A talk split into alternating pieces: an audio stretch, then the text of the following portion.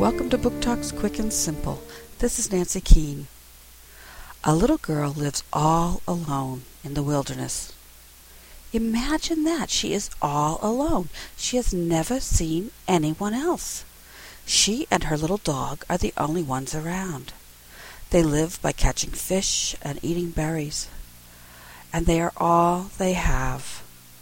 Then one snowy night, when they're returning to their cave, they find that they're not alone as they thought.